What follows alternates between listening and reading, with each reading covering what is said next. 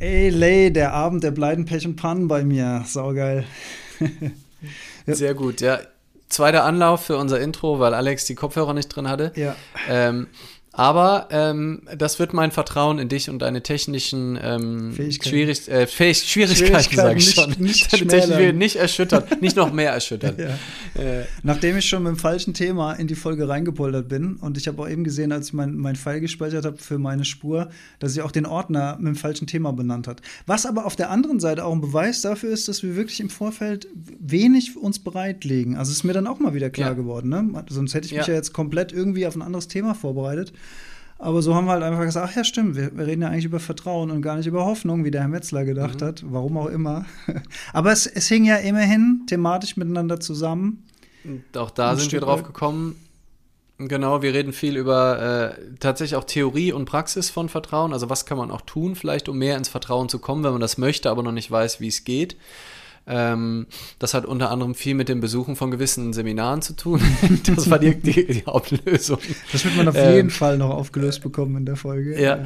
Ähm, und aber auch so, ne, verschiedene Ebenen, also wie vertraue ich mir selbst, wie vertraue ich dem Leben, wie vertraue ich anderen, gibt es vielleicht auch zu viel Vertrauen, was ist so mit, was ist auch mit so Scham, Gefühlen, die damit verbunden ist, wo, wo spielt das Ego mal wieder irgendwelche Tricks, ähm, wo erzählen wir uns Geschichten, die uns nicht gut tun, wie viel hat das natürlich wieder auch ein bisschen mit Präsenz zu tun und mit Verhaftetsein in Vergangenheit und Zukunft.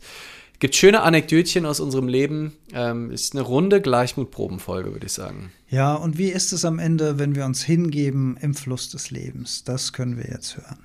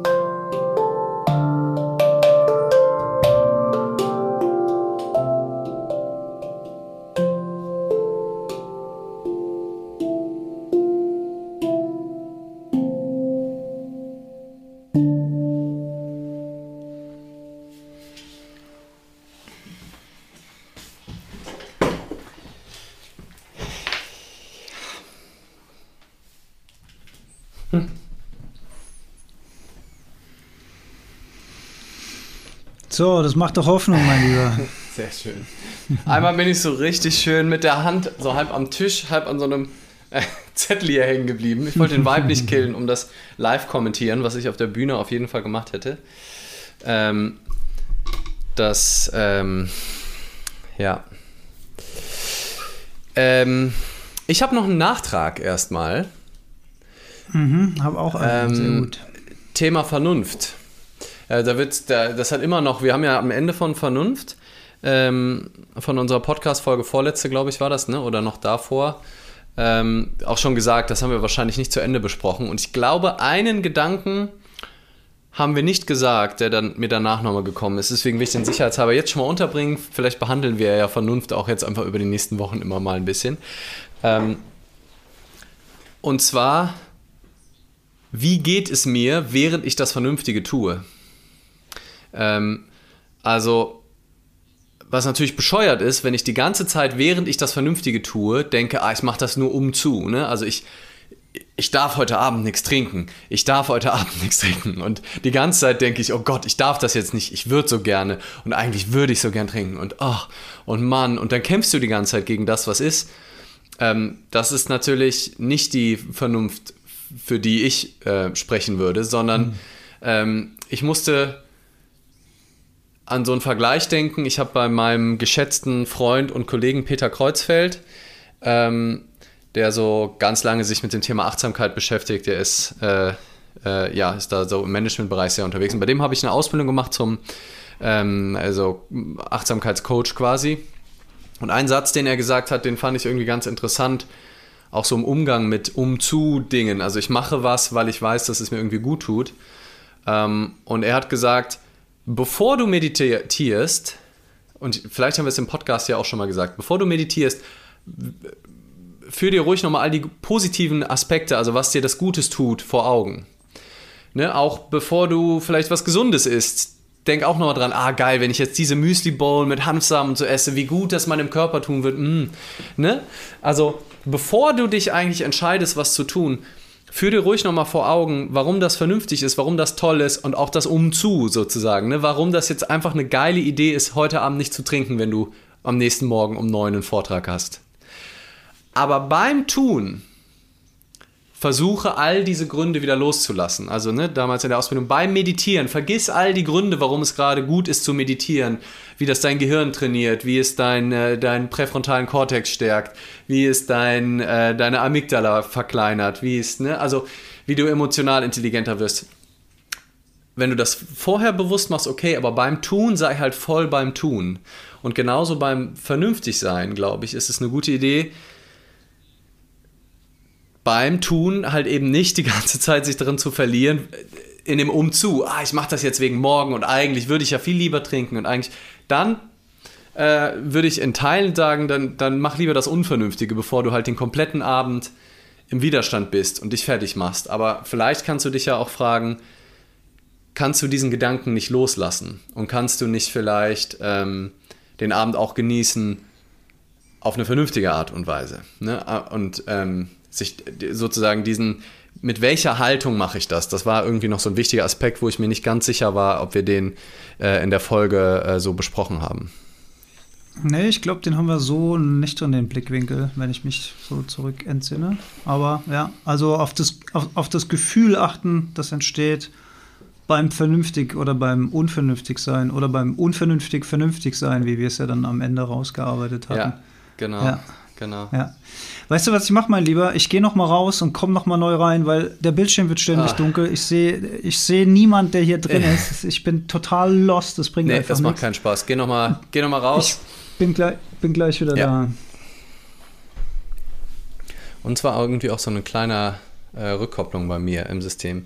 Ja, ganz schöner Balanceakt, schreibt Jessica. Und alles versuchen ohne Druck, äh, schreibt Karin Janan. Ähm, ja, genau, ohne Druck. Ich glaube, das ist auch wichtig bei Vernunft, sich selber auch nicht zu stark zu verurteilen. Ähm, oder sich gar nicht zu verurteilen, natürlich nicht zu stark, ist ja ein Quatsch. Nein, sich nicht zu verurteilen, ähm, aber trotzdem, ja, vielleicht auch nicht alles irgendwie durchgehen zu lassen und sich einfach ähm, so seinen Trieben komplett hinzugeben. Ja, Trieben im Sinne von Alkohol saufen, fressen, alles rein und dann am nächsten Tag oder generell ähm, schon im nächsten Moment ist vielleicht äh, im ganzen System zu fühlen. Ja, ich habe auch das, ich habe irgendwie das Gefühl, ich weiß nicht genau, woher das kommt. Ich habe auch so ein gewisses Rauschen. Ich muss auch mal gucken, wenn ich Handpan spiele ohne ähm, Mikrofon. Ich weiß gar nicht, ob man das auf der Aufnahme dann hört, aber habe ich auch das Gefühl, so eine gewisse Rückkopplung irgendwie drin zu haben. Ähm, also ich hatte das Gefühl, ich, hatte das Gefühl, ich höre dich okay, gut. Gut. Ja, ja. Am Podcast ist es Mein natürlich Nachtrag- eh schön am Ende. Ja. Da ist es sowieso schön in Audio, genau. Mein Nachtrag ist noch ein, ein liebes Dankeschön an alle, ähm, die geschrieben hatten nach unserer Friedensfolge. Ich fand es echt ein schönes Feedback. Viele hatten so äh, gesagt, dass es irgendwie sehr tröstend war oder dass es auch spannend war und, und, und ähm, beruhigend, das mal aus unserer Perspektive, also aus, aus, aus einer Perspektive des Bewusstseins oder des Friedens sich so zu betrachten, also mal weg vom Politischen, also, sondern eher so auf die, die Sichtweise. Das hatte für viele was Tröstendes und das fand ich total schön. Und da wollte ich mich mal bedanken. Das ist nämlich auch immer toll, wenn man Feedback bekommt. Und so das Gefühl hat, man konnte ein bisschen, ein ganz, ganz kleines bisschen helfen. Das ist schön. Ja. Und ich, ich finde das auch immer schön, wenn Leute den Anlauf nehmen und ähm, auch das Positive wieder in die Welt zurücktragen. Weil ich glaube, ähm, das wäre auch wieder eine Folge zum Thema Wertschätzung auch, glaube ich, ähm, dass wir das allgemein viel zu wenig machen. Also nicht, dass ihr jetzt zu wenig unseren Podcast lo lobt. Äh, da bin ich sehr glücklich. Aber ich glaube, ganz viel, bei ganz vielen Menschen, die wissen eigentlich gar nicht, wie viel die gewertschätzt sind in ihrem Umfeld, weil wir einfach zu selten von tiefem Herzen unsere Bewunderung aussprechen. Ähm, Und wann immer das Menschen tun, ne, entweder ob sie per, per Nachricht, Kommentar irgendwo, dann freut mich das total, weil es braucht ja immer, es ist ja ein Aufwand, man kann ja auch einfach nur für sich glücklich sein, ne? Also, ähm, aber es ist, bin ich immer sehr dankbar und in der Regel kommt die Belohnung aber eigentlich für den Schreibenden auch sofort, weil es macht auch so viel Spaß, ähm, Positives zurückzugeben. Das stellt man dann fest beim Tun und vergisst es vorher manchmal. Ähm, ja. Naja. Und meistens, meistens bekommt man ja dann auch eine Antwort und dann ist es äh, doppeltes ja, Glück. Ja, das ist eigentlich Win-Win. Also Thema Anerkennung, äh, das, das, die Folge würde ich mit dir gerne auch mal machen, weil das ist besonders Ah, mit dir. nicht- nee. Auf die, So klang das gerade. auf die Liste. Mit dir würde ich mal gerne über, also mein Freund, mit dir würde ich mal gerne über. Anerkennung sprechen. Ja, lass uns das auf die, auf die Liste packen. Das ist ein guter, ist, guter ist glaube ich, ist, glaub ich, ja. auch schon drauf. Ähm, ja, dem, Hat, hat, hat mir auch jemand mal neulich äh, auch einen schönen Satz dazu gesagt. Wie oft äh, gucke ich mir eigentlich Beiträge an oder lies mir irgendwas durch, was ich echt gut finde, und wo ich trotzdem Hm. sofort weiter scroll und eben kein Herz hinterlasse oder nichts dazu schreibe oder sowas. Nicht als bös, aus Böswilligkeit, weil ich die andere Person nicht schätze oder weil ich den Content nicht gut finde, sondern einfach, weil ich entweder gerade nicht in der Stimmung bin oder gerade im, im, im Dopaminmodus am, am Weiterscrollen bin oder sowas. Und das bedeutet ja nichts. Also es bedeutet, das bedeutet ja vor allen Dingen nicht, dass der andere dein, dein Content scheiße Ja, findet ja. oder sowas, sondern es bedeutet einfach nur, dass du in, in dem Moment kam es halt nicht zur, zur Reaktion. Ja. So, das ist, das ist auch alles. Genau. Aber es gibt Hoffnung. Oder? Gibt's Äh, Hoffnung? Nee, du Ja. bist, äh, bist du jetzt gerade beim Thema Hoff, bist du beim Thema Hoffnung? Wir sind eigentlich beim Thema Vertrauen, Freund. Richtig. ich bin, bin heute so durch. ähm, wann hatten wir denn Hoffnung? Ähm, Oder hatte, hatten hatte wir ich das Hoffnung schon mal? Also wir, ich war auf jeden Fall heute nur bei Vertrauen und du fandest es auch direkt gut. Ähm, ja, hast du natürlich. mein- das hast du, du- ich habe geschrieben, Vertrauen ist gut und du hast geschrieben, Du Kontrolle hast, ist genau, besser. das war als wir gerafft den Gag. Das hat, ich musste das Ja, nämlich lesen, weil ich habe natürlich, dem, ich ja. hab dem Ja. Alex geschrieben, lass uns über Vertrauen, also habe ich im WhatsApp geschrieben, lass uns über Vertrauen sprechen und dann meinte der Alex, ja, Vertrauen ist gut. Und dann habe ich geantwortet, ja, Kontrolle ist besser. Ähm, aber wir haben uns trotzdem für Vertrauen entschieden. Wie kam ich denn jetzt auf Hoffnung? Ja, das wäre auf Naja, jeden Fall eine krasse, Wortspiele, das wäre die- heute die eine ich so- krasse Folge. Heute über Hoffnung zu reden, das ist vielleicht noch nicht der Ja, richtige Zeitpunkt. Ja. Ja, also man na kann ja, immer über Hoffnung reden, immer, ne? natürlich, aber Ja. ähm, ja. Ja. Was soll Ja. Christoph? Sollen wir nochmal kurz rausgehen? Ah ja, wir fangen nochmal von vorne an. ja, wir fangen nochmal neu an. Wir fangen nochmal neu an. Wir starten nochmal neu. Nee, Nee, äh, Vertrauen. Vertrauen. Und ich, es ja. ist ja so super vielschichtig, das Thema. Und ich bin mal gespannt, also wir, wir werden es sicherlich nicht bis zu Ende durchsprechen können, weil es hat so viele Aspekte. Die ersten, an die ich jetzt gedacht habe, und vielleicht hast du auch spontan noch ein paar andere ähm, Synapsen und Assoziationen, waren sich vertrauensvoll dem Leben hingeben. Ne? Also wie kann ich dem Leben vertrauen? Und natürlich ganz konkret Vertrauen anderen Menschen gegenüber. Also wie, wie gut kann ich anderen Menschen vertrauen? Ähm, und Vertrauen mir selbst gegenüber. Ne? Das sind so drei. aber sehr gut. Das, das klingt auch schon fast nach einer Systematik irgendwie. Ne? Leben, die andere Person und ich. Ich glaube, das ist fast wie My Business, Your Business und God's Business von Katie und Adler. Das klingt schon, als wäre das, wäre das, wäre das ähm, eine in sich geschlossene Logik. Ja, why not? Ja, ähm, äh, großer Wahrnehmungsschiff zum Thema Vertrauen ist bei mir tatsächlich ins, auch ins Leben getreten mit der Zeit, mit der ich mich angefangen habe, in der ich mich angefangen habe, mit Persönlichkeitsentwicklung und Bewusstseinsentwicklung und sowas zu beschäftigen. Denn tatsächlich war ich vorher auch ein großer Kandidat von ähm, Sorgen in die Zukunft. Ich will jetzt nicht sagen, ah, manchmal sogar Angst vor der Zukunft, aber all diese Dinge, die, so, die du so regeln musst, als Jugendlicher, als junger Erwachsener, ne, die fängt an mit, mit Noten in der Schule, die du schreiben musst, um einen guten Schulabschluss zu bekommen, um eine gute Ausbildungsstelle zu bekommen, um genug Geld zu verdienen, um all dies. Und dann kam schon irgendwann so der Druck, dass, dass man so gedacht hat, in so, in so, in so Tagen, wo, wo man nicht so in seiner Mitte war, schaffe ich das alles? Schaffe ich das alles? Und wenn ich das nicht schaffe, was ist dann? Was ist, wenn, was ist, wenn ich den Schulabschluss nicht schaffe? Was ist, wenn ich die Ausbildung nicht bekomme? Was ist, wenn ich später nicht genug Geld verdiene, um die Miete zahlen zu können? Äh, was ist, wenn die Frau meines Lebens nicht in mein Leben tritt? Was ist dann, was ist, also ich habe echt viel mir so früher echt so Gedanken, Angst, Sorgen in die Zukunft mhm. gemacht, muss ich sagen. Also krass viel. Ähm, hat dann wahrscheinlich. Äh, und ja. also ich meine, jetzt so beim Zuhören finde ich, merkt man auch direkt, was, warum sich das so ändern musste, wenn du sich ernsthaft mit den Themen beschäftigst. Und zwar allem nicht, also ich würde sagen, Persönlichkeitsentwicklung per se je nachdem, wie man drauf guckt, ist vielleicht noch nicht immer so hilfreich. Da haben wir schon an verschiedensten Stellen drauf hingewiesen. Weil da manchmal ja, kriegst stimmt, du da ja, ja, noch mehr Ziele oben drauf und du musst noch mehr erreichen, du musst je noch perfekter werden. Da ähm, ist, genau, äh, ja. kann das Vertrauen ins Leben ja erstmal sogar, vielleicht sogar sinken. Aber ähm, wir haben ja eine sehr jetzt fokussierte ähm, Persönlichkeitsentwicklung. Ich aber also jetzt entwickelte Lebensphilosophie, also oder von, von diesem Moment aus entwickeln sich alle anderen Themen. Ne? Dieses präsent und bewusst im Jetzt zu sein. Und alles, was du eben aufgezählt hast, wie du ja schon selbst gesagt hast, sind Projektionen in die Zukunft. Richtig, in die Zukunft richtig. zu vertrauen kannst du natürlich, also äh, kannst du nicht. Ne? Also in was willst du da vertrauen? Also weil du, du weißt ja nicht, was kommen wird. Du kannst auf jeden Fall nicht darauf vertrauen, dass alles so kommt, wie du es wie willst. Ja. Aber wenn, die, wenn du dich immer mehr mit Präsenz beschäftigst und irgendwann erkennst, dass du auch gar nicht kriegen musst, was du willst, dass du auch gar nicht wissen kannst, was du wollen will, solltest. Ne? Also und dann kann, dann kann Vertrauen entstehen, wenn du dich löst Genau, eine Loslassung. Du, lässt los ja. davon, wissen zu mhm. wollen, was richtig ist. Weil natürlich, wie willst du mhm. vertrauen, wenn du sagst, mein Leben ist nur gut, wenn X passiert? Das, das, mhm. Niemand kann dir mhm. jemals garantieren, dass X passiert. Wobei manche würden sagen, ne, du musst nur genug visualisieren und äh, beim Universum bestellen, dann kommt schon X. Ich würde sagen, das ist potenziell auch die nächste Falle. Ähm, aber wenn du viel Vertrauen bedeutet also eigentlich, Vertrauen in den jetzigen Moment, immer wieder jetzt natürlich, also in das, was jetzt ist und in dich selbst und eigentlich ist das Vertrauen vielleicht eher im klassischen Sinne ein Vertrauen da rein, dass ich jetzt gerade erstmal in Ordnung bin.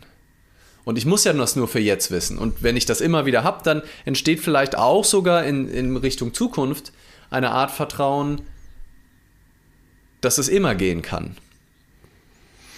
Genau, ich würde sogar einen Schritt weiter gehen und würde sagen, aus, aus, dem, aus dem Verwurzeltsein im Jetzt entsteht, wenn diese Wurzeln tief genug sind, auch automatisch ein Vertrauen in die Zukunft, weil, also das jedenfalls war meine Erfahrung, je vertrauensvoller du im Jetzt bist, desto selbstverständlicher entfaltet sich die Zukunft auf ganz magische Art und Weise. Und, und ich glaube, es hängt viel daran, was du schon gesagt hast, dass man sich nicht an Ziel A, B, C festhält und das davon abhängt, ob, ob deine Zukunft erfolgreich ist oder nicht, sondern das, was das Leben zu dir hinführt. Das, und das passiert ja, ich würde sagen, zu 80 Prozent von selbst und 20 Prozent kannst du es vielleicht beeinflussen ja, wenn du ein großes Netzwerk hast, kannst du vielleicht noch Dinge beeinflussen und so weiter, aber das passiert ja dann auch alles eher auf, auf materieller Ebene. Aber dieses tief verwurzelte Vertrauen, dass das Leben schon wissen wird, was für dich gut ist. das war für mich wirklich eine andere Art, das Leben dann irgendwann wahrzunehmen. Und das Schöne ist, das ist dann nicht nur so ein Gedankenmodell, das Krübeln vorher, das Sorgen um die Zukunft, das war ja ein reines Gedankenmodell. Das, das hatte ja keinen Erfahrungsschatz. Das war einfach nur negative Energie im Hirn mhm. oder in der Seele oder im Herz oder im Körper, wie man auch immer das nennen will. Aber dieses tief verwurzelte Jetzt und dieses Grundvertrauen an das, was das Leben dir zuführt, das ist wirklich dann eher eine Erfahrung. Also ein, ein Bewusstseinszustand und hat nichts mit, mit einem Gedankenkonstrukt zu tun. Und das war für mich ein riesen Shift in, vom, vom, vom Angst und Sorgen hin zum, zum Vertrauen. Ähm, und ja, der ist irgendwie, das ist, das ist gar nicht zu beschreiben, wie wertvoll das mhm. ist. Also das ist wirklich ein, ein, ein Riesenschritt irgendwie. Und das wünsche ich jedem Mensch. Jedem Mensch wünsche ich das, dass, dass, dass, dass, dass diese Erfahrung gemacht werden mhm. kann.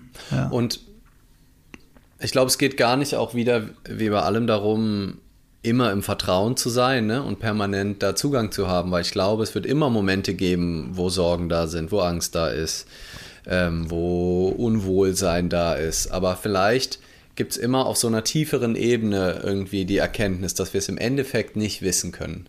Und ich, aus meiner Erfahrung würde ich auch sagen, wenn wir die Erfahrung ein paar Mal gemacht haben, wirklich auf einer tiefen Ebene, nicht auf einer rationalen Ebene, wie du sagst, ne? du kannst dir das immer alles irgendwie zurechtdenken. So, ah, ne, wer weiß, wie das mhm. Leben wird, so, hm, ne? Oder Vorsagen. Vorsagen. Ja. Es ist auch so ein bisschen, mhm. ähm, ne? also auch so Kölsches Grundgesetz, es hätte nur immer Jotje Jange. Das hast du so mhm. schnell gesagt und das ist eigentlich geil. Das ist eine total tiefe Weisheit. Aber wenn du das nur so daher mhm. sagst, dann ist das was ganz anderes, als wenn du, wenn irgendwo tief in dir drin so ein tiefes Wissen ist. So eine tiefe Überzeugung, mhm. die dann zwar von den Gedanken immer mal wieder überlagert wird und dann ist es ja. auch kurz aus dem Sichtfeld wieder raus und man verliert sich, oder ich verliere mich auch in, in Sorgen oder Ängsten. Aber irgendwo tiefer drin und das ist halt eben wirklich, finde ich, ja, wie so eine Erfahrung, die man entweder durch mhm. Zufall hat oder durch eine krasse Erfahrung, die man selber im Leben gemacht hat, ne? durch einen krassen Schmerz häufig auch. Ähm, aber auch wirklich in, in Seminaren, in Coachings, in sonstigen Formen, finde ich, in Experimenten, die man da machen kann, wo man das auf einer tieferen Ebene auch erfahren kann, wenn man das ganz bewusst beobachtet. Ähm, dass im Jetzt eigentlich für uns individuell gesehen mal, vor allem natürlich, wie wir hier alle leben in der westlichen Welt, im mhm. Jetzt immer alles in Ordnung ist erstmal. Also, oder sagen wir, ne, damit äh, freundlichkeitshalber in 99,9% der Fälle alles in Ordnung ist. Die Momente, wo tatsächlich irgendwie gerade dein Leben bedroht ist, und selbst dann ist ja erstmal nur dein Leben bedroht. Dann ist es ja immer noch die Zukunft, mhm. wo du denkst, oh Gott, bald könnte ich sterben. Auch das, weißt, könnte ja ganz anders kommen. Und da wir gerade halt über sowas reden, finde ich, also wie, wie Leid ne, oder Unsicherheiten und sowas, ich finde, die, dieses Vertrauen macht ja gar nicht inaktiv. Es macht vielleicht nicht so hibbelig, hektisch ähm, aktiv, aber du kannst ja gleichzeitig sehen, Vorsorge treffen, eine Rentenversicherung abschließen und im Vertrauen sein. Du kannst. Ich würde, hm? ich würde sogar sagen, aus dem Vertrauen heraus generiert sich eine ganz andere Qualität, eine ganz andere Kraft der Vorsorge, wenn du es so, so sehen ja. willst. Ne? Weil du nicht aus einer Angst heraus, aus dem, aus dem Need, aus dem Bedürfnis, aus der Kleinheit äh, agierst, sondern eigentlich groß bist, ne? weil du hast das Vertrauen und deswegen kannst ja, wie du schon sagst, deswegen kannst ja trotzdem gut sein, eine Rentenversicherung oder sonst was abzuschließen. Äh, mag man sehen, wie man will. Aber dann äh, kommt das aus, aus einer ganz anderen äh, Qualität, aus einer ganz anderen Seinsqualität. Äh, und das ist ja auch der Trick der Werbung, der dir immer sagt, okay, ja, das und das und das und das kann alles passieren. Mhm. Aber die, aber die Wahrscheinlichkeit, dass das passiert, ist natürlich viel, viel geringer, als dass es passiert. Denn wäre die Wahrscheinlichkeit höher, würde die Versicherung das ja nicht versichern, weil dann würde ja kein Geschäft daraus ja. entstehen. Das ist auch immer ein ganz interessanter. Was nicht heißt, dass es nicht eine gute Idee ist, bei gewissen Wahrscheinlichkeiten sich zu versichern. Ne? Dass, wenn man ein Haus am Fluss hat, dass es dann gut ist, wenn man gegen Hochwasser versichert ist und solche ja. Sachen. Ne? Oder, oder, oder, am Hang wohnt, dass man dann gegen Erdrutsche äh, Elementarschadenversicherung hat. Oder ein Auto hat, dann hat man halt eine Kfz-Versicherung. Also das heißt es ja alles nicht, dass, dass das alles Quatsch ist, aber das Phänomen der Überversicherung ist, glaube ich, auch so ein rein deutsches Ding, ne? Mhm. dass, dass Leute sagen, ich habe so viele Versicherungen, ich weiß gar nicht, was ich alles habe. Mhm. So. Ich bin, ich, bin da, ich bin da auch eher der, der, der Versicherungsminimalist, muss ich sagen, aber ein paar Sachen sind halt auch schon sinnvoll und können ein, ein, gewisses Risiko abdecken, aber ja, und dann kann man vielleicht besser schlafen und das trägt dann vielleicht auch zum Vertrauen bei. I don't know. Aber die Haltung, aus, aus der wir heraus diese Entscheidung treffen, die finde ich, glaube ich, von der Qualität tatsächlich stärker, mhm. wenn man im Vertrauen Total. ist. Total. Und ich finde, was ja halt auch nochmal hilft, wenn man das absolute Gegenstück sieht. Ne? Also wenn du der absolut, wenn du schon fast zynisch wirst darüber, ne? also wenn du an nichts mehr glaubst, wenn du nichts vertraust, wenn du äh, kein Vertrauen in die Menschheit hast, kein Vertrauen in die Welt, kein Vertrauen in die Zukunft, dann hast du ja eigentlich aufgegeben.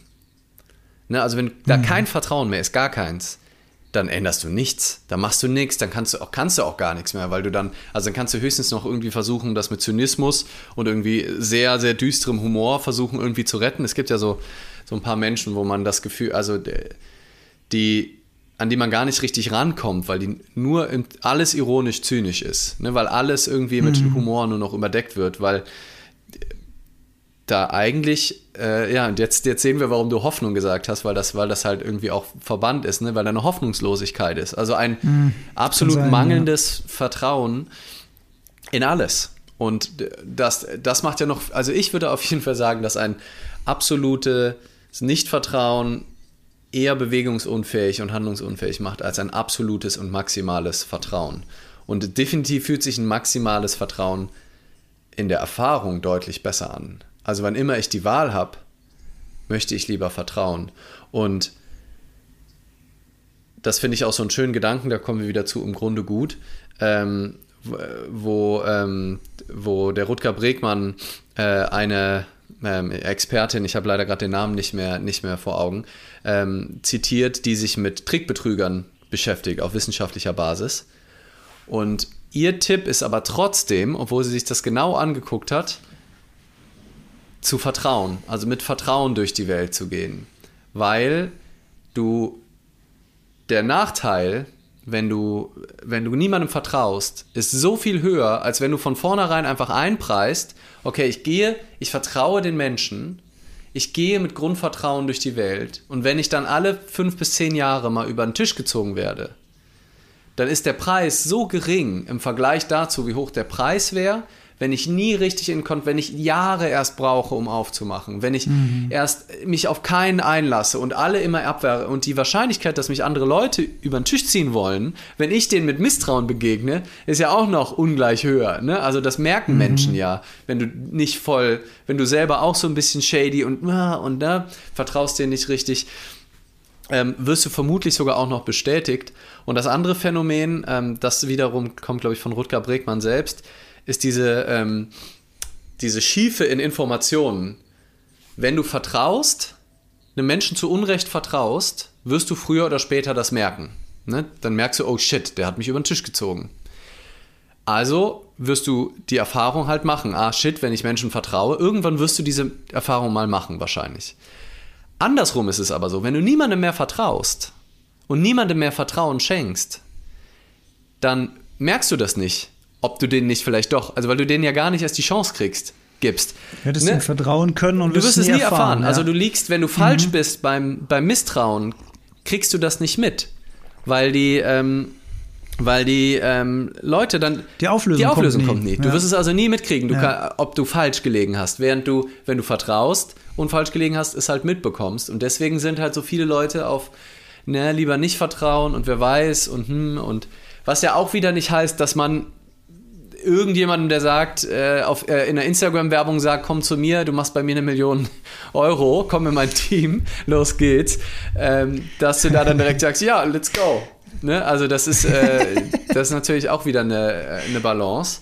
Aber erstmal mit Grundvertrauen durchs Leben zu gehen, Menschen mit Vertrauen zu begegnen, vor allem im täglichen Kontakt, dann nehme ich für, für mich persönlich, nehme ich lieber in Kauf, ähm, ja, auch mal ähm, damit auf die Nase zu fallen. Ähm, und dann ist es halt einfach äh, gespendetes Geld, an wen auch immer oder in welcher Form auch immer halt das Vertrauen dann sich äh, oder das, äh, das missbrauchte Vertrauen dann äußert als eben so ein misstrauischer, grummeliger Typ zu sein, der durchs Leben schleicht und so alle komisch beäugt.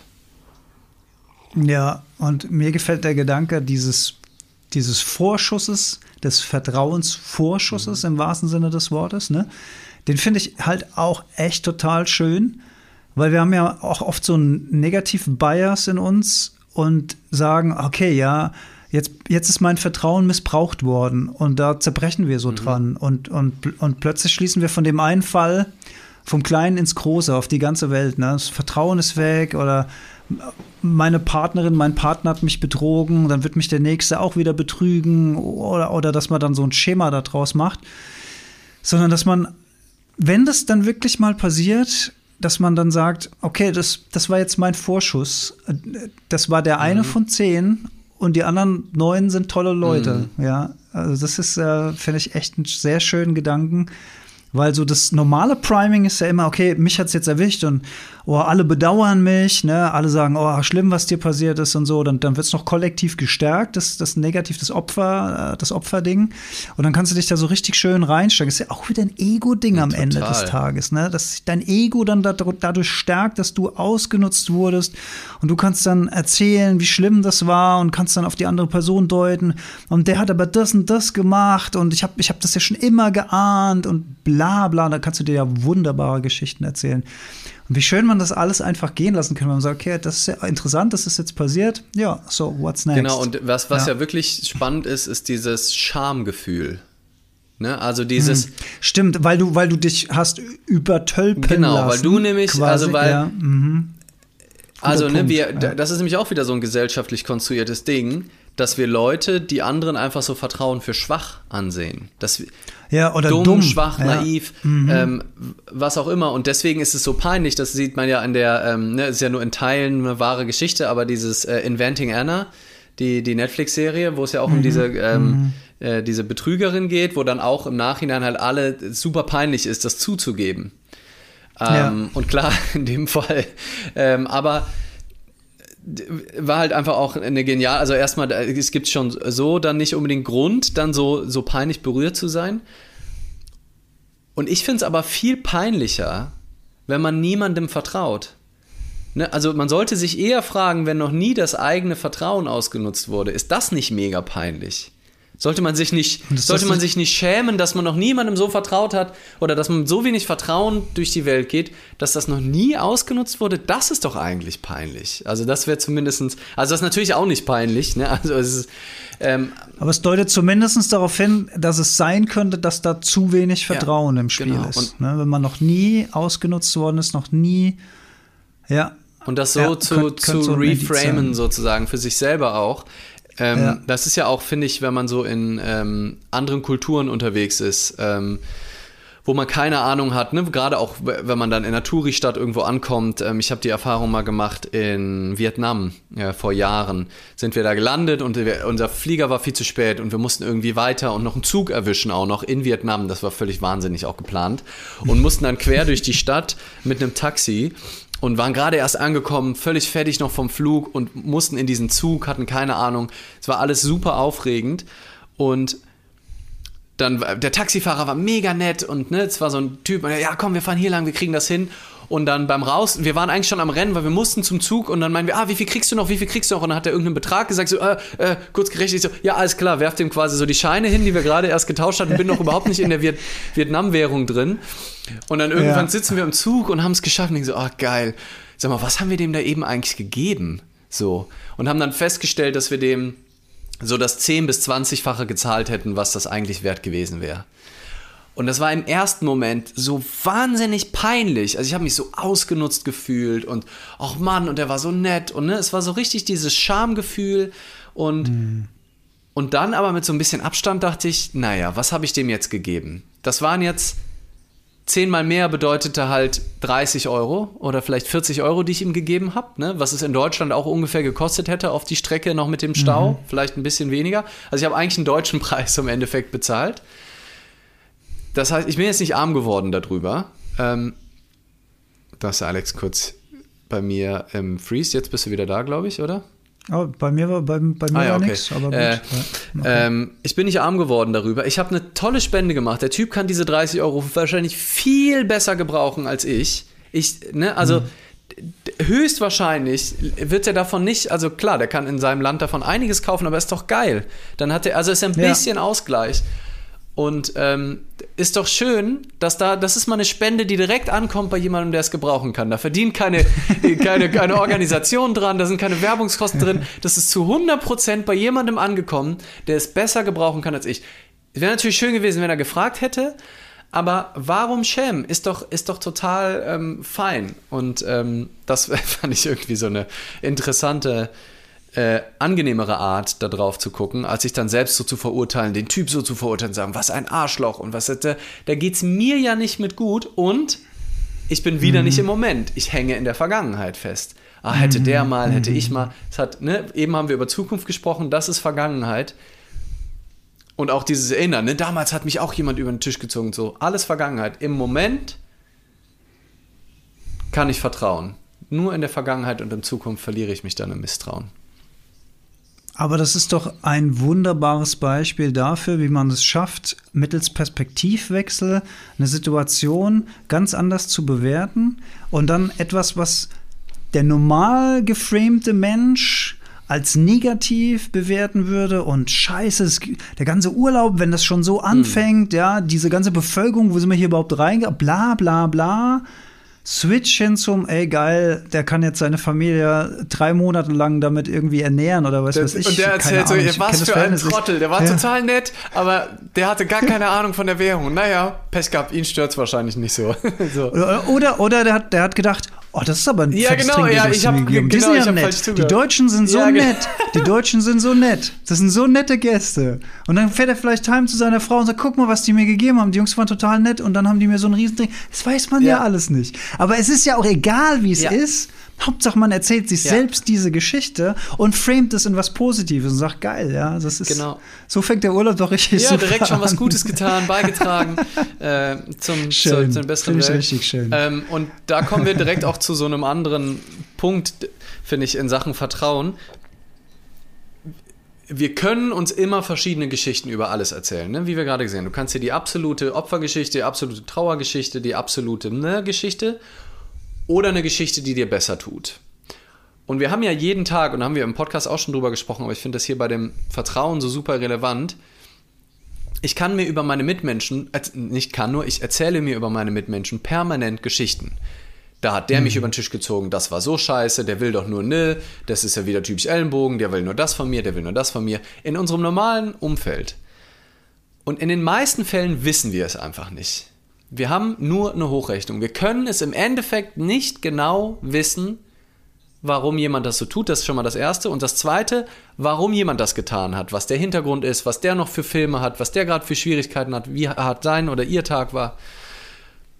Und dann versuche ich wirklich immer, mir die vertrauensvollste, gnädigste Geschichte zu erzählen oder die zumindest mal zu suchen und rauszuarbeiten, wenn ich merke, ich verrenne mich gerade nur in dieser böser anderer Mensch Geschichte, mir dann auch die andere Geschichte zumindest mal gleichwertig daneben zu halten und zu sagen, naja, könnte das nicht auch sein? Und dann kriegt das direkt seine, verliert das direkt seine Schwere, verliert das direkt seine Bedrohlichkeit, weil ich dann sehe, im Endeffekt kann ich es nicht wissen, wie er oder sie es gemeint hat. Mir geht es besser, wenn ich die, wenn ich will, checke ich es nochmal, spreche mit der Person auf eine sehr nette, vertrauensvolle Art und Weise, mit Vertrauensvorschuss, wenn ich es unbedingt rausfinden will. Wenn ich es aber gar nicht rausfinden muss, dann bleibe ich einfach mit der, wenn, ich, wenn immer ich die Wahl habe, erzähle ich mir die freundlichere Geschichte und mir geht es einfach besser damit.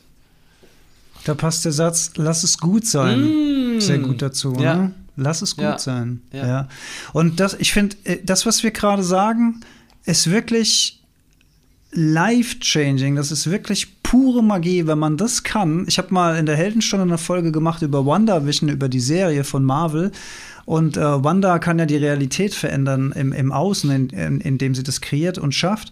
Und ich habe immer gesagt, wie wäre es denn, wenn wir so eine magische Fähigkeit haben, aber nicht nur im Außen, sondern das sogar im Innern kreieren könnten. Und das ist genauso so, so eine Magie, dass man anfängt, die Perspektive zu wechseln und wie du schon gesagt hast, man weiß es nicht. Und man beschließt einfach für sich, die, die bestmögliche Version als Realität anzunehmen. Und das muss noch nicht mal wahr sein. Es ist eigentlich egal. egal. Hauptsache, es geht einem gut damit, ja. Und man, man bleibt im Vertrauen und man bleibt im Fluss des Lebens und man nimmt das mit einer gewissen Leichtigkeit und einem gewissen Humor. Es gibt natürlich, ähm, es gibt natürlich auch hier Grenzen. Ne? Es gibt natürlich, äh, also es ist natürlich ein Unterschied, ob man jetzt mal hier äh, 40 Euro oder 30 Euro zu viel gelatzt hat. Oder ob einem, äh, weiß ich nicht. Äh, Ja, ob man einem Gewalt, also ob man verprügelt wird, so, ne? Ja, oder, oder ob also man in einer toxischen, gewaltvollen Beziehung ist und sowas. Das sind natürlich immer, da ist es halt auch, finde ich, also gerade sowas wie eine toxische Beziehung, finde ich, das ist so eine super spannende Frage. Ne? Also so wie, wie lange tue ich mir das an? Und wie lange versuche ich mich dann übers Vertrauen quasi auch selbst zu bescheißen, dass mir das eigentlich auf einer tieferen Ebene überhaupt gar nicht gut tut. Ne? Also dieses ähm, und auch dieses zwanghafte Positive Thinking. Ne? Also das ist, ist ja auch mal wichtig, also finde ich, dass wir das nochmal dann daneben halten, dass Total. das nicht darum Auch geht, ne, Punkt, dass man ja. das immer verbissen und in dem Moment, wenn du es nicht positiv Ja. sehen kannst, bist du schuld und keine Ahnung. Und auch so komplett die Augen zu verschließen, sondern wenn, natürlich ist es eine gute Idee, aus manchen Situationen einfach rauszugehen und dann nicht zwar Oder die, Ja. oder die loszulassen, genau. ja, und mhm. ähm, sich, davon, sich davon zu lösen, sich davon freizumachen, da, dann wieder zu gehen. Aber auch dann ist halt die Frage, jetzt bist du aus einer toxischen Beziehung raus und wie viele Jahre willst du die im Kopf weiterführen? Ne? Also wie viele Jahre willst du die andere Person dafür noch verurteilen? Und zwar gar nicht, weil die nichts schuld ist oder weil du ihr was gut tun willst, sondern nur dir zuliebe lohnt es sich, das in dem Moment, also, und das heißt nicht, dass das so einfach geht, ne? Das ist ein Prozess, das Kann ein bisschen kann ein bisschen dauern, dauern. genau. Aber Ja. es ist schon ein riesiger Unterschied, ob ich mich nur von Menschen umgebe, die mich darin bestärken, ob ich mir selber immer wieder die gleiche, schlimmstmögliche Version erzähle oder ob ich mich nicht auch öffne für andere Geschichten oder halt einfach wieder ankomme im jetzigen Moment und es zumindest versuche zu kultivieren. Ganz viele verstärken sich ja noch in dieser negativen Weltsicht. Und ja, nee, nee, auf keinen Fall kann das anders sein. Natürlich ist das so, natürlich ist das so. Und natürlich muss es mir jetzt auch noch schlecht gehen. Und klar, und das ist, glaube ich, da ist dann, ja, wann immer einem das gelingt, da rauszukommen und den Fokus was zu verändern und im Moment anzukommen und zu atmen und sich zu bewegen und das wahrzunehmen und die Emotionen nicht weghaben zu wollen, sondern sie zu spüren, aber sich nicht eben da drin zu verlieren, das ähm, ist dann, glaube ich, ein wesentlich gesunderer Umgang damit. Absolut, und ich glaube, es spielt auch eine große Rolle, wie die jeweilige Peer Group mit reagiert, ne? Weil es ist ja leider auch oft so, dass man sich dann gegenseitig noch als beste Freundin, bester Freund oder sowas in so einem Leid bestärkt, ne? Dass man sagt, oh, du Arme, dir ist das jetzt passiert, oh, das ist echt richtig scheiße, fuck, ich leide voll mit dir oder so. Das kann ja am Anfang ganz tröstlich sein, erstmal das Verständnis aufzubringen, aber irgendwann muss man sich da gegenseitig dann, wie du auch schon gesagt hast, ne, irgendwann ist, ist so ein Prozess, da darf man das einfach sein lassen. Ähm, und dann tut es auch gut, wenn der andere mal sagt, okay, das Leben geht jetzt aber weiter. Ne? Das heißt jetzt nicht, dass alle Männer so sind oder alle Frauen so sind oder alle Männer mit einem blauen BMW so sind oder alle Frauen mit roten Haaren so sind. Also diese, diese Pauschalisierung, die ja dann auch gar irgendwie bei so einem Muster eintritt. Und wenn man sagt, ich bin jetzt wirklich richtig enttäuscht, da darf man sich das Wort Enttäuschung auch noch mal betrachten. Das finde ich immer sehr schön. Also Enttäuschung bedeutet ja im Endeffekt das Ende einer Täuschung. Das Ende einer Täuschung im, im Sinne von, ich habe etwas anderes erwartet als das, was ich bekommen habe.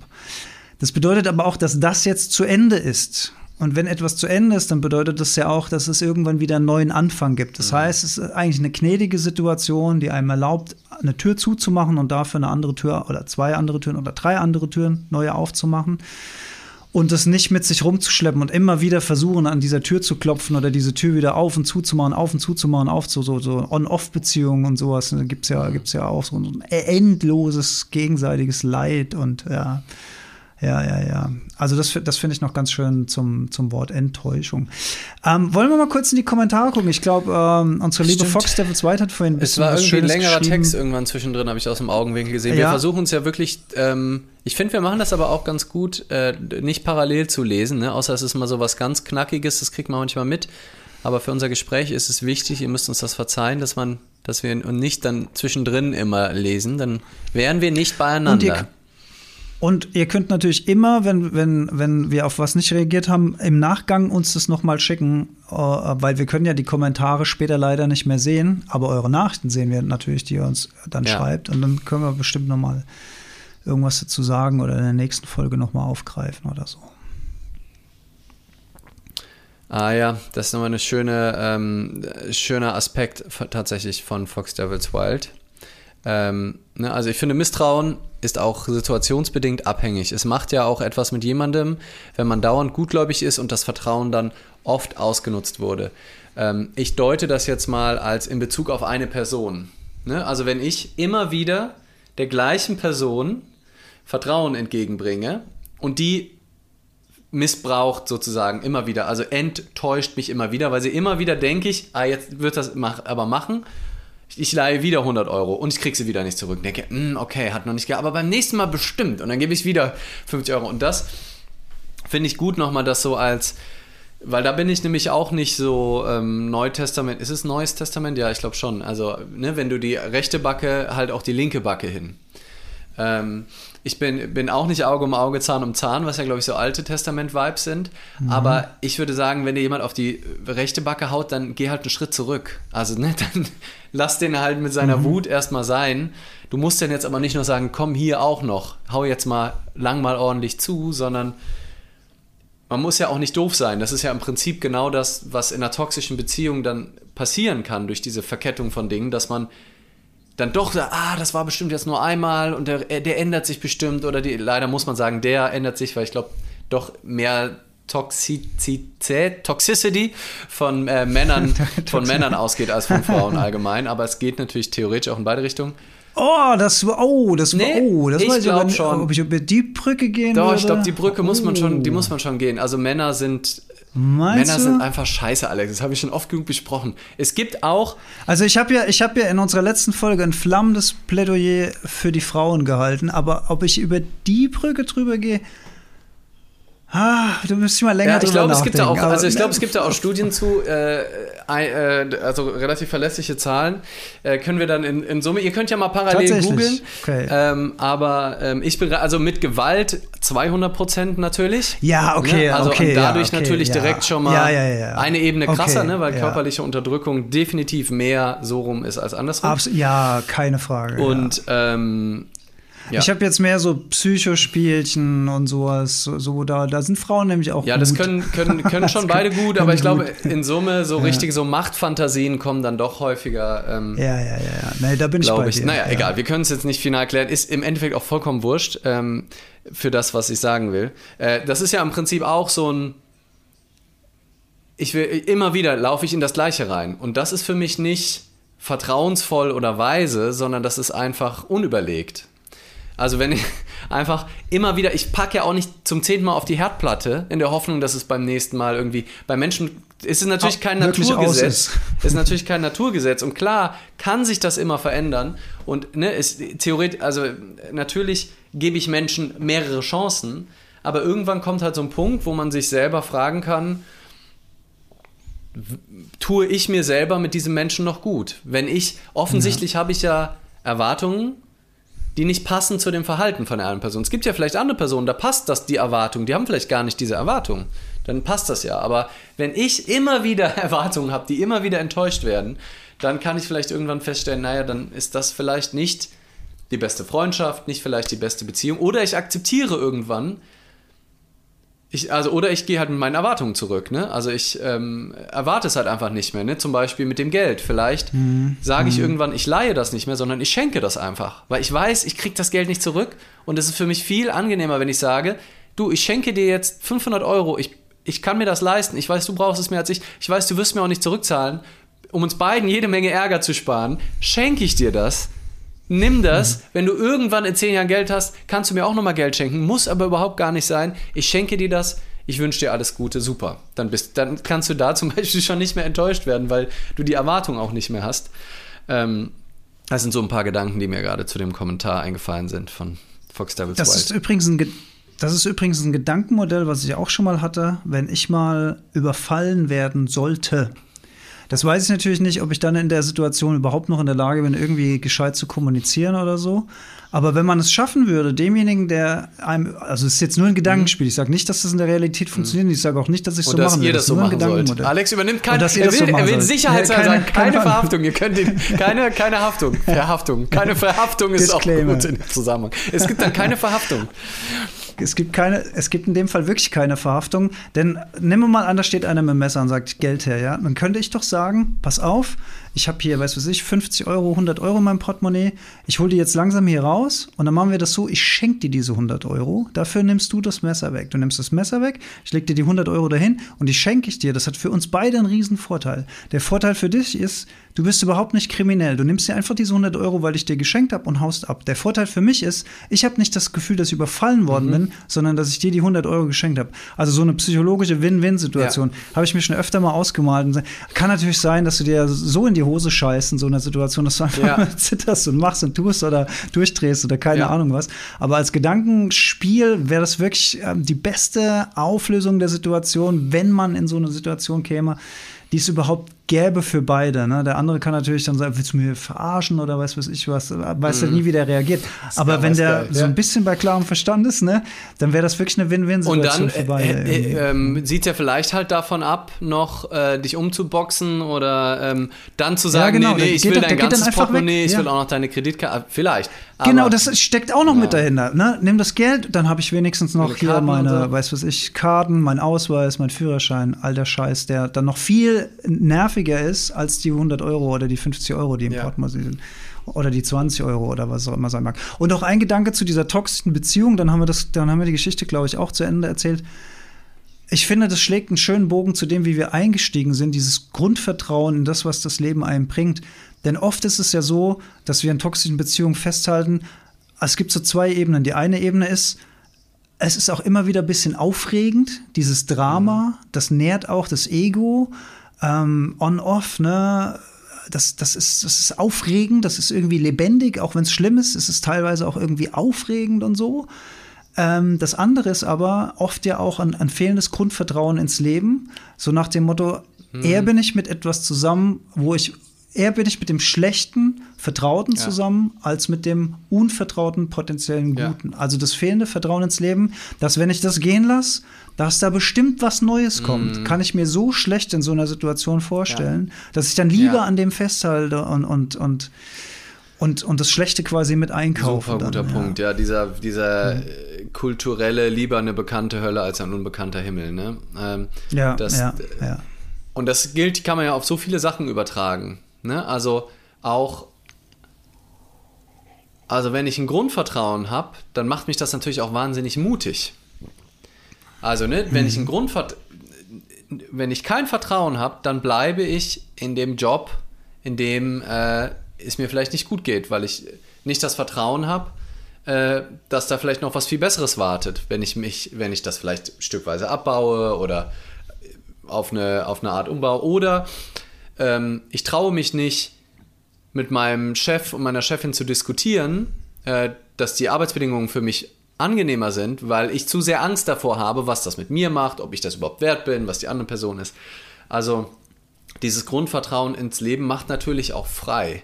Also kreativ frei, du kannst viel mehr verschiedene Dinge tun, du kannst viel mehr äh, für dich einstehen, für andere einstehen, für, äh, also es ist auf so vielen Ebenen so schön, wenn das, wenn das gelingt und ähm, auch so in Bezug aufs, aufs Arbeiten, ne? bei, bei, bei unserem Job als Speaker, ähm, das Vertrauen, die richtigen Wörter zu finden vorher. Ne? Und ganz mhm. viele versuchen, also eine, ne, das ist ja Vertrauen ist gut, Kontrolle ist besser. Total. Und dann dieses, Ja. dieser, Mhm. also die maximale, also aus meiner Sicht, ne, es gibt mehrere Gründe, aber ein Grund, warum man dann Reden auswendig lernt und bis ins kleinste Detail jeden Satz schleift und versucht alles wirklich komplett auswendig zu lernen, ist die Angst oder das Misstrauen, dass du die richtigen Worte findest aus dem, auch aus der freien Rede. Die Angst davor, auch was passiert, wenn dir kurz was nicht einfällt. Das Paradoxe ist aber halt leider, und das habe ich echt bei vielen Gedankentanken, Speeches, das ist ja eine, ein unfassbarer Druck. Ne? Wenn da, da sind ja viele Speaker, die haben zwei Jahre Ausbildung hinter sich und, und, und Speakerinnen und haben diese 20 Minuten, wo die zwei Jahre darauf hinarbeiten und jetzt sähe es und die große Bühne, erster großer Vortrag und jetzt abliefern. Und gerade dann, wenn die alles auswendig gelernt haben, da hast du so Komplettaussetzer, wo du so, so, so dann guckst, manchmal so, hä, was passiert denn jetzt? Wenn Leute wirklich, und es ist so schwer, wenn man dann nicht ins, ins Mitleid zu gehen, oder ins, also Mitgefühl auf jeden Fall direkt zu 100 Prozent, bis Cringe und Fremdscham und oh nein, der, die Arme. Wenn du halt wirklich so, oh fuck, ne, das Gesicht wird so leer, ganz blass und so, kommt Ah, das- man so halt Blackout. gut. und das Problem bei einem Blackout ist ja vor allem, wenn du ein Wort suchst, weil du halt auswendig, du kannst das Ding nur auswendig, du hast es bis ins Kleinste den, den, kontrolliert. Den Anschluss, den Anschluss ans Genau, nächste du Modul brauchst den, du brauchst den, ja. das ist so wie bei einem, wenn man einen Song mitsingt, ne? wenn man einen Rap-Song Mhm. auswendig lernt, man braucht immer den Einsatz, dann kannst du die ganze Strophe oder dann kannst du den ganzen Mhm. Abschnitt. Aber wenn du das erste Wort nicht findest, bist du geliefert. Mhm. Das heißt, du wiederholst eigentlich, erhöhst du die Wahrscheinlichkeit, vollkommen zu scheitern, je mehr du kontrollierst in diesem Fall oder je mehr du versuchst zu kontrollieren, weil dann stehst du da blank und sagst, fuck, was war der nächste Satz? Ich habe keine Ahnung. Und du kannst dann ja keinen anderen sagen, weil du findest nicht wieder zurück in dieses klein vorgeplante, perfekte Aus. Das, das ist wie so ein riesiges Kartenhaus. Und wenn da ein Ding fehlt, bricht das zusammen. Keine Chance mehr da reinzukommen. Und dann gibt es echt so Situationen, wo äh, auch einmal hat so ein relativ berühmter Typ, der halt aber kein, kein Redner war, aber der eigentlich so eine Person des öffentlichen Lebens, also so ein kleiner Star sogar, der dann offensichtlich da wirklich Wort für Wort was aus. Und der, der sagte was und er so, ah nee, Moment. Und dann, und dann setzte er drei Sätze vorher genau wieder an, weil er nur von da an wusste, wie es weitergeht. Um Anlauf Genau, zu das heißt, der hat dann, ja. der hat dann, konnte nicht, hat auch gar mit keinem Satz irgendwie, oh, ne, jetzt das irgendwie kommentieren können, weil der da keine Kappe, er war im auswendig, er konnte nichts Ja. eigenes kreieren, er konnte nichts sagen zu der Situation, weil er war nur gerade im Abspulen und im, das möglichst perfekt machen, weil es muss ja perfekt sein. Und dann fing er drei Sätze wieder, er hat dann wirklich gesagt, hi, mein Name ist nochmal, wo ich sagte, oh, fuck. Und das war so unangenehm. Und es ist natürlich komplett egal im Endeffekt, ne? Es ist ja, aber Im Endeffekt machst du deine ja, Erfahrung. es ist komplett so, wurscht. Ne? Aber es zeigt ja, halt, Ja. dass das überhaupt keine Garantie ist. Der hat das sicherlich viel geübt, weil er konnte das Ding auswendig. Alle haben super viel geübt. Das ist nicht das Problem. Die üben wahnsinnig viel. Mhm. Nee, nee, nee. Aber das Ja. Leben lässt sich nicht kontrollieren. Du kannst so viel planen und machen, dass dein Vertrauen vorher wird vielleicht ein bisschen besser. Aber wie die Situation dann wird, ist überhaupt nicht vorherzusehen. Und es kann sogar sein, dass wenn du zu krass vorher planst, jedes einzelne und dann aber nicht kreativ damit umgehen kannst. Und ich glaube, da kommt aber noch so eine andere Annahme hin. Nur wenn ich so mache, ist es wirklich gut. Ne? Das ist dann auch wieder dieses mangelnde Vertrauen in mich selbst. Nur wenn ich mich, wenn ich die perfekten Sätze sage, dann, weil sonst ist es nicht gut. Und wenn ich und wenn ich keinen der 15 Punkte, die ich unbedingt sagen wollte, wenn ich keinen von denen vergesse, dann ist es eine perfekte Rede. Genau. Und es ist natürlich völliger Quatsch, weil keiner im Publikum weiß, ob du 10 Ja. Punkte hast, 12 Punkte hast, 15 Punkte hast. Du musst nur von A nach B kommen irgendwie. Was dazwischen passiert, ist eigentlich eine Performance. Ich habe auch gerade an so eine Straße gedacht, ne, je enger die abgesteckt ist, desto weniger Möglichkeit hast du ein bisschen auszuweichen, Ja. wenn da irgendwie ein Hindernis Ja. kommt oder sowas. Ich habe das übrigens Patrick Heitzmann zu verdanken. Ich weiß nicht, ob ich dir die Geschichte mal erzählt hatte, als ich in Hamburg äh, Nee, ich glaub bei nicht. Patrick mal war für, für eine Zeit lang. Also das ja, und das, mein ich weiß, dass du da warst, aber Genau. Und mein, meinen allerersten Vortrag äh, vor ihm und seinem Team gehalten habe, wo er nach ungefähr 30 Sekunden so mir ins Wort gefallen ist und gesagt, sag mal, hast du das alles auswendig gelernt? Ich so, ja. Ach so, ja, das machen wir hier nicht so. so hä? okay, gibt es denn noch eine Art und Weise, Vorträge zu halten? Das hat er mir dann beigebracht. Das war, das war ja auch, ey, was das, was das aber auch, jetzt, jetzt kommen wir natürlich so ein bisschen ins, ins, ins, äh, ins, in die Speaker-Bubble rein oder so, aber es macht ja auch nichts, kann man ja auch mal sagen. Es ist eine totale Befreiung. Mhm. Es ist eine totale Befreiung, nicht auswendig vorzutragen, weil du, und dazu gehört Vertrauen. Ja.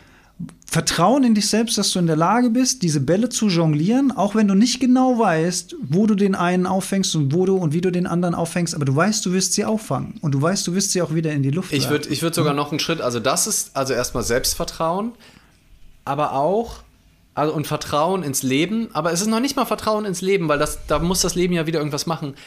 Auch das tiefe Vertrauen dass mein Lebensglück eigentlich im Endeffekt nicht davon abhängt, ob ich diesen Vortrag abhängt. gegen die Wand fahre oder nicht. Dass mhm. es auch mhm. in Ordnung ist, das Ding komplett zu verhauen. Ne, und mhm. das ist nochmal so eine tiefere Ebene an Vertrauen. Ähm, dass das Vertrauen, eigentlich ist es das Vertrauen, dass ich selber eigentlich nicht weiß, was gut für mich ist. Ich kann immer nur das Beste tun, was ich gerade für logisch mhm. halte. Dann gebe ich das Ergebnis sowieso ab an das Leben. Und wenn das dann total schlecht wird, kann es sein, dass das das langfristig gesehen das Tollste ist überhaupt. Und wenn ich so komplett aufhöre zu werten, dann ist es komplett irrelevant eigentlich. Und das ist einfach so ein Game Changer. Und für mich, ähm, das, das ne, haben wir ja hier im Podcast auch drüber gesprochen. Ich glaube, in der Folge Hingabe, als ich mein Experiment gemacht hatte bei Greater, ne, wo ich mich nicht mhm, vor, ja. gar nicht vorbereitet hatte. Also mhm wir sind jetzt gerade im, zwar in der Speaker-Welt, aber das könnt ihr eins zu eins auch aufs, aufs Leben und jede andere Situation übertragen. Nämlich kontrollieren wollen, die Zukunft planen, irgendwie Vertrauen erst zu entwickeln, wenn alles durchgetüftelt ist. Und ich glaube, besonders wir Deutschen sind da sehr, ähm, haben es sehr ausgeprägt, dieses Verhaltensmuster, dass wir alles kontrollieren wollen. Und bei mir war es früher immer so, dass ich die Vorträge zwar frei gehalten habe, aber schon sehr strukturiert. Also ne, vorstrukturiert und ne, also mich da auch reingedacht. Und es ist auch keine Werbung dafür, sich keine Gedanken zu machen vorher über einen Vortrag allgemein, weil das ist, glaube ich, eine sehr Macht gute Idee, viel. sehr ja. tief in den Themen drin zu sein. Aber dieses mhm. Selbstexperiment, jetzt mit ungefähr einem Jahr, ähm, ist jetzt beinahe Jahrestag von diesem Selbstexperiment, wo ich halt wirklich gesagt habe, ich bereite mal gar nichts vor. Also noch, ich denke noch nicht mal drüber nach, schreibe mir kein Stichwort auf, außer dass ich am Anfang sage, das ist ein Selbstexperiment ähm, ich habe nichts vorbereitet und ich gucke einfach, was passiert. Und das war so irre, was das mit mir gemacht hat, mir das zu erlauben auf dieser großen Greater Bühne, wo ich weiß, wie viele Leute dazu gucken, wie viele, was da alles dranhängt an Dingen, die ich eigentlich will, nämlich mehr Aufträge, Leute für meine offenen Seminare, Leute, die mein Buch lesen. Das sind alles Dinge, wo ich denke zu wissen, dass ich da Spaß dran habe im Leben. Ne, das bringt Geld, das bringt, macht die Leute aus meiner Sicht glücklich, wenn die das, das erfahren. Glaub, glaubst du ja. das? Glaubst du das? So, das sind alles Dinge, die ich vermeintlich weiß. So. Ja. Ne, also was ich will. Ne? Muss hart arbeiten und so. Und das dann loszulassen und das abzugeben wirklich und, und mich dann in so eine unkontrollierte, also ne, ist, wir reden auch ein bisschen, wir reden über Hoffnung und Hoffnungslosigkeit, wir reden über Vertrauen und Misstrauen und wir reden über ähm, Kontrolle und, und Loslassen heute so ein bisschen. Und diese Kontrolle so abzugeben, weil ich konnte nicht wissen, was passiert, vor allem in einem Raum ohne Menschen. Und dass diese Erfahrung, das war eigentlich das, was wir am Anfang auch gesagt haben, ne? dieses, das nicht zu wissen rational, sondern das zu spüren. Und das war so ein Experiment für mich, was wirklich, wo ich jetzt ein Jahr später noch sagen kann, dass es nachhaltig einen Einfluss hat auf mich und, und meine Art, wie ich Vorträge halte. Und ich kann es natürlich nicht genau sagen, aber was das Feedback von anderen angeht und auch was meine eigene Wahrnehmung allein von der Freude, mit der ich dabei angehe, ist wirklich, es gibt ein vor dem Experiment und es gibt ein nach dem Experiment. Also das Grundvertrauen ins Leben ist bei mir so ungleich größer, seitdem ich zufällig, ne, ist ja auch, mir kam zufällig dieser Gedanke, ist jetzt kein Geniestreich von mir gewesen. Den habe ich, da habe ich nichts für getan. Den kann ich nicht, kann ich keinen mit Stolz sagen, was für ein Geil, sondern es ist zufällig. Und dann habe ich es halt gemacht. Und diese Freiheit vor einem Vortrag einfach wirklich loszulassen und nicht, ne, und darüber habe ich dann ja auch einen Vortrag gehalten, zu sagen, ich muss das jetzt schaffen und ne, sich einzureden, komm, ich krieg das schon hin, das wird schon gut, das wird richtig geil, ich krieg das hin, sondern einfach leer, neugierig und vielleicht eben mit so einem Grundvertrauen ins Leben, aber gar nicht ins Ergebnis, dass es gut wird, sondern einfach, ja, vielleicht ist es das auch, vielleicht braucht es gar kein Vertrauen, sondern einfach eine eine Leere, eine innere, ein nicht mehr wollen, ein nicht mehr irgendwas erreichen müssen, sondern einfach nur, und dann ist die komplette Energie frei für Präsenz, für Leichtigkeit, für Gedanken in Richtung deines Themas, für neue Ideen. Das ist alles frei, weil es keine Kontrolle mehr gibt. Die Kontrolle frisst so viel Energie, auch bei einem Vortrag, wenn ich denke, ah, ich muss noch dahin und ich will noch das und ich will bei den Leuten das bewirken. Und ich sage jetzt nicht, dass ich jetzt komplett erleuchtet bin und gar nicht mehr diese Gedanken habe. Die sind natürlich schon noch da. Aber ich merke wirklich grundlegend ein anderes Gefühl, wenn ich auf die Bühne gehe, ähm, weil ich weniger erreichen will. Und das macht mich so frei und das scheint irgendwie, scheinen das die Leute auch zu merken, dass ich freier bin und ich merke es auf jeden Fall, dass ich viel mehr eben in meiner Leichtigkeit bin, viel mehr im Kontakt mit den Leuten, viel weniger irgendwer sein will, viel weniger irgendwas erreichen will, viel weniger ein Bild aufbauen will, was nicht, ne, nach wie vor, ich bin immer noch äh, ja. immer wieder in Ego-Film gefangen, aber es ist wirklich... Kann sich auch nicht komplett nee, aber in diese ja. Richtung zu gehen, einfach immer so ein Stückchen, wie ja. es sich für einen selber gut anfühlt. Ist ja nicht jetzt wieder die nächste Challenge. Wer ist hier der mutigste? Wer lässt mehr die Kontrolle los? Aber einfach in kleinen Schritten einfach mehr und mehr die Kontrolle abzugeben und leer und nackt sich dem Leben gegenüberzustellen zu sagen, bring it on. Lass mal gucken, was jetzt noch passiert auf dieser wilden Achterbahnfahrt. Ich finde das mit der Lehre sehr schön und habe mich gleichzeitig auch gefragt, ob Vertrauen nicht auch gleichzeitig Lehre bedeutet. Denn wenn wir vertrauen, dann ist das doch eigentlich eine Hingabe. Und mhm. wenn wir uns hingeben, dann bedeutet das doch, dass wir eigentlich nicht nichts mehr selbst machen müssen, weil wir im, im Vertrauen aufs Leben sind ist es gleich Lehre? Mhm. Ja, vielleicht, ne? Es hat vielleicht auch was mit, mit Lehre zu tun. Also Lehre mit Doppel-E. Ja, ne? die, Lehre, die Lehre der Lehre. Die Lehre der Lehre. Ja. ja sehr interessant. Was, also, ich habe mir auch gerade überlegt, wie man dieses Beispiel des, des Speakers, wie man das so in den Alltag übersetzen kann. Weil für dich war das ja auch ein richtiges Aha-Erlebnis. Mhm. Ne? Du hast gesagt, es gab einen Moment vor und nach diesem Experiment. Hättest du ein Beispiel für ein, für ein Experiment, was, was jemand macht, der, keine Ahnung, im Bäckerladen hm. ist oder, oder Versicherungsvertreter oder was? was also so, so ein krasses so ein, Experiment zu machen? So ein Experiment, hm. vielleicht, vielleicht sogar was, was, was ähnliches, was wir im Rahmen von deinem Seminar hm. damals gemacht haben, ne? das, wo man so über seine, durch, durch seine, seine eigene Komfortzone verlässt und dadurch Vertrauen hm. schöpft, so als als Eigenexperiment. Ja, also das ist vielleicht die, die Überschrift, ne? Also sich mal in einem Moment zu geben, wo du in einem gewissen kontrollierten Rahmen, also in einem abgesteckten Rahmen, die Kontrolle mal ganz abgibst. Also wo du, ne, ich sag jetzt nicht, spring vom Hochhaus. Äh, so, also ich seid nicht bescheuert. Domina. Domina. Domina, zum Beispiel. Why not? Domina, ja. äh, oder Domino, die männliche Form. Ähm, äh, ich weiß es nicht. Bestimmt.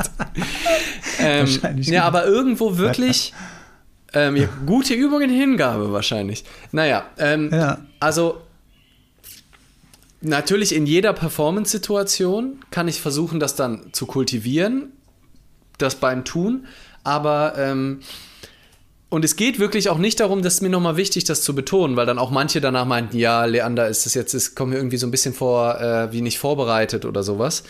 Ne, es geht nicht darum, Dinge nicht mehr vorzubereiten, vorzudenken oder sowas. Das ist nicht die Idee. Mhm. Es geht darum, in Situationen, wo du merkst, du bist sehr im Kontrollieren, mal zu gucken, was passiert, wenn du die Kontrolle mal abgibst. Also wegen mir, mhm. du bist jede Woche für irgendeinen Joe Fix bei dir auf der Arbeit verantwortlich und planst den immer ganz genau. Was wäre denn, wenn du mal eine Woche zumindest etwas offener für dich da reingehst? Bei mir war das war ja auch nicht mein erster Vortrag. Ne? Ich weiß ja, mhm. ist ja nicht so, wir reden hier immer frei. Ich rede sowieso tendenziell frei. Ne? Es ist jetzt die Frage, kannst du natürlich auch machen, aber ob, wenn du ja, deine Rede immer auswendig lernst, dann wirklich der Schritt ist, danach dann einfach komplett, ohne dir überhaupt einen Gedanken zu machen, auf die Bühne zu gehen. Also Ähm, aber generell einfach in, in einer Dosis, die sich aufregend anfühlt, die sich irgendwie, die, die gleichzeitig, wo man denkt, boah, wenn ich das machen würde, das wäre ja geil und gleichzeitig auch so ein bisschen Schwitzehändchen auslöst, wo man denkt, boah, fuck. Mhm. Und das einfach mal zu machen und zu gucken, was passiert, wenn man irgendwie die Kontrolle abgibt. Und wenn man dann die Erfahrung macht, dass es trotzdem in Ordnung ist, ob man scheitert. Und es geht dann auch nicht darum, das irgendwie richtig oder falsch zu machen.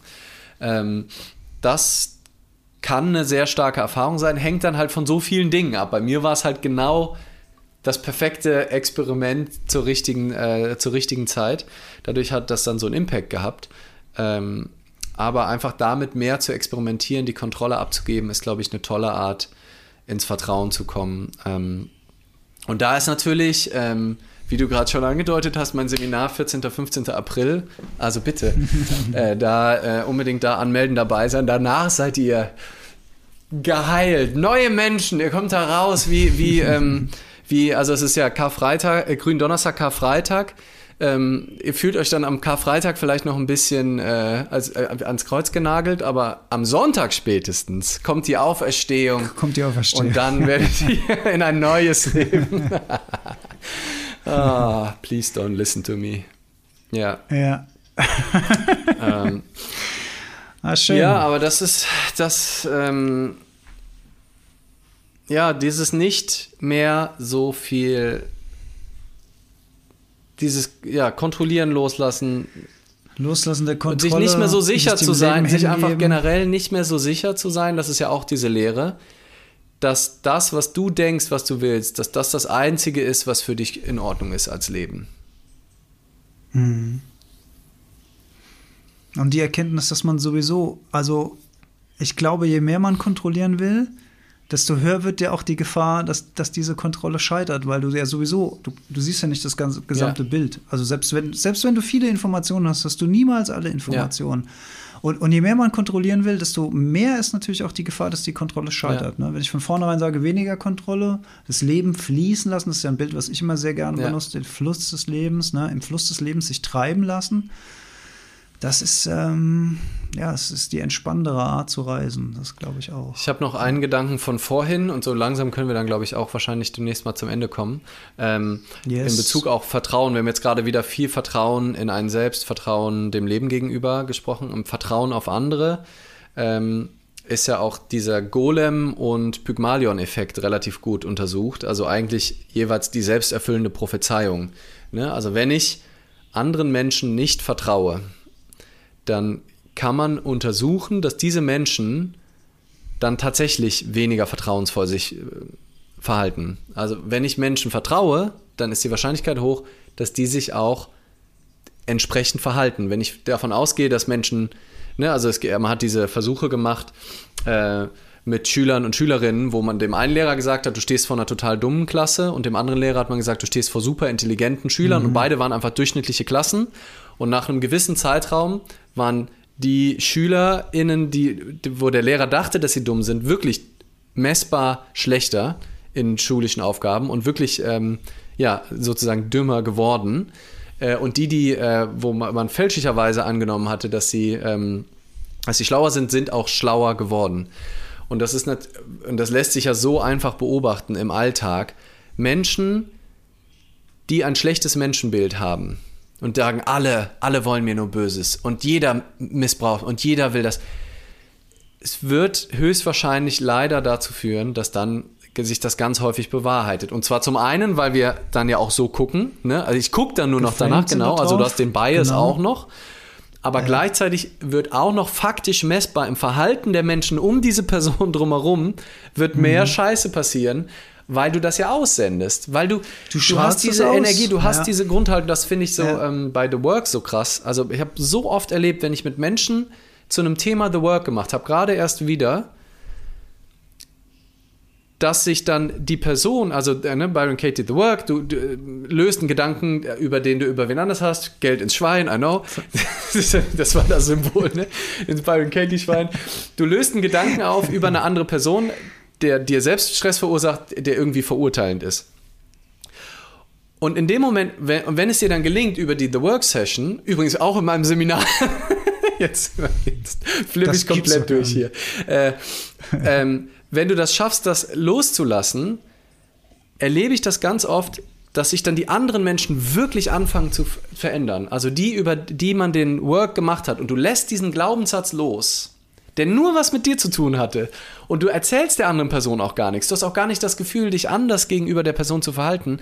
Und auf magische Art und Weise Du hast den Konflikt eigentlich in deinem Kopf gelöst, aber auf einmal löst er sich auch im Außen, weil die Person ihr Verhalten verändert, weil du endlich losgelassen hast. Vorher wolltest du immer, hast gesagt, hör mal endlich auf so zu sein, du musst mal mehr das machen, du musst mal mehr das machen. Dann löst du diesen Gedanken auf, nee, die Person muss gar nichts. Und auf einmal macht die all das, was du vorher haben wolltest, wo du mit Gewalt für gekämpft hast. Und auf magische Art und Weise, du hast nichts dazu gesagt. Und du hast einfach nur diesen Gedanken losgelassen, hast deinen Frieden gemacht mit dieser Person. Und auf einmal kommt die all deinen Bedürfnissen entgegen, weil du auf einmal was komplett anderes ausstrahlst dieser Person gegenüber, weil du die halt nicht die ganze Zeit in Gedanken verurteilst.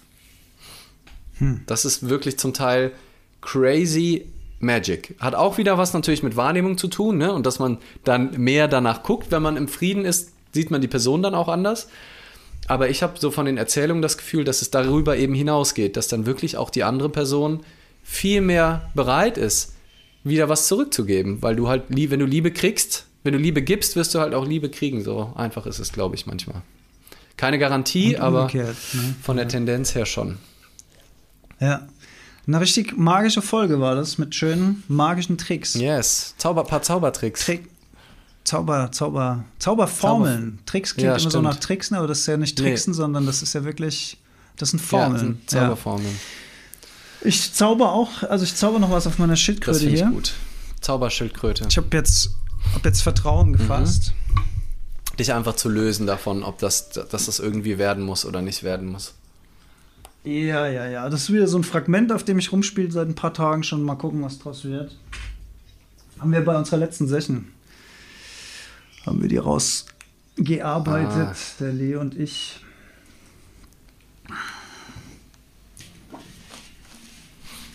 Mm-hmm.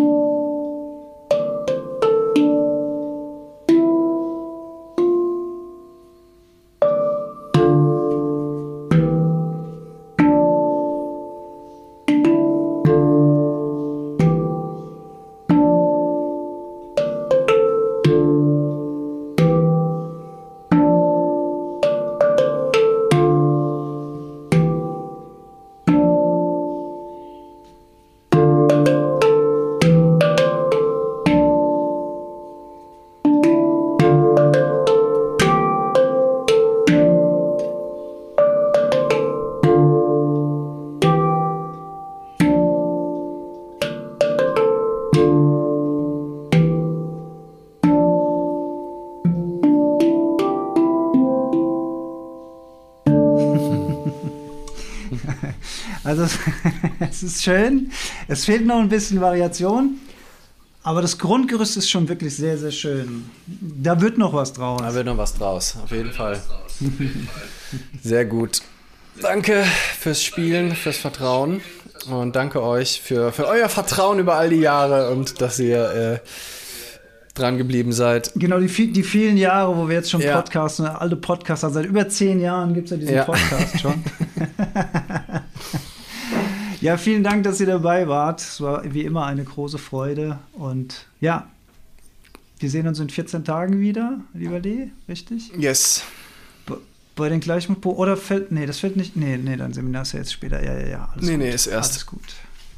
Zu besagtem Termin. Ich werde es nicht nochmal wiederholen. oh, hier ist Maximilian schreibt, bei euch kann man immer darauf vertrauen, zu spannenden Perspektivwechseln eingeladen zu werden. Danke dafür. Sehr schön. Wir danken dafür, für das schöne Feedback. Vielen lieben Dank. Schönen Abend euch. Jawohl. Vielen Dank. Danke. Und bis in 14 Tagen. Und schreibt uns gerne was, bewertet uns, äh, gebt uns Feedback. Ähm, da wollte ich nochmal drauf aufmerksam machen, muss man immer und immer und immer wieder sagen. Freuen wir uns natürlich auch riesig drüber. Vielen lieben Dank. Dank. Tschüss. Ciao.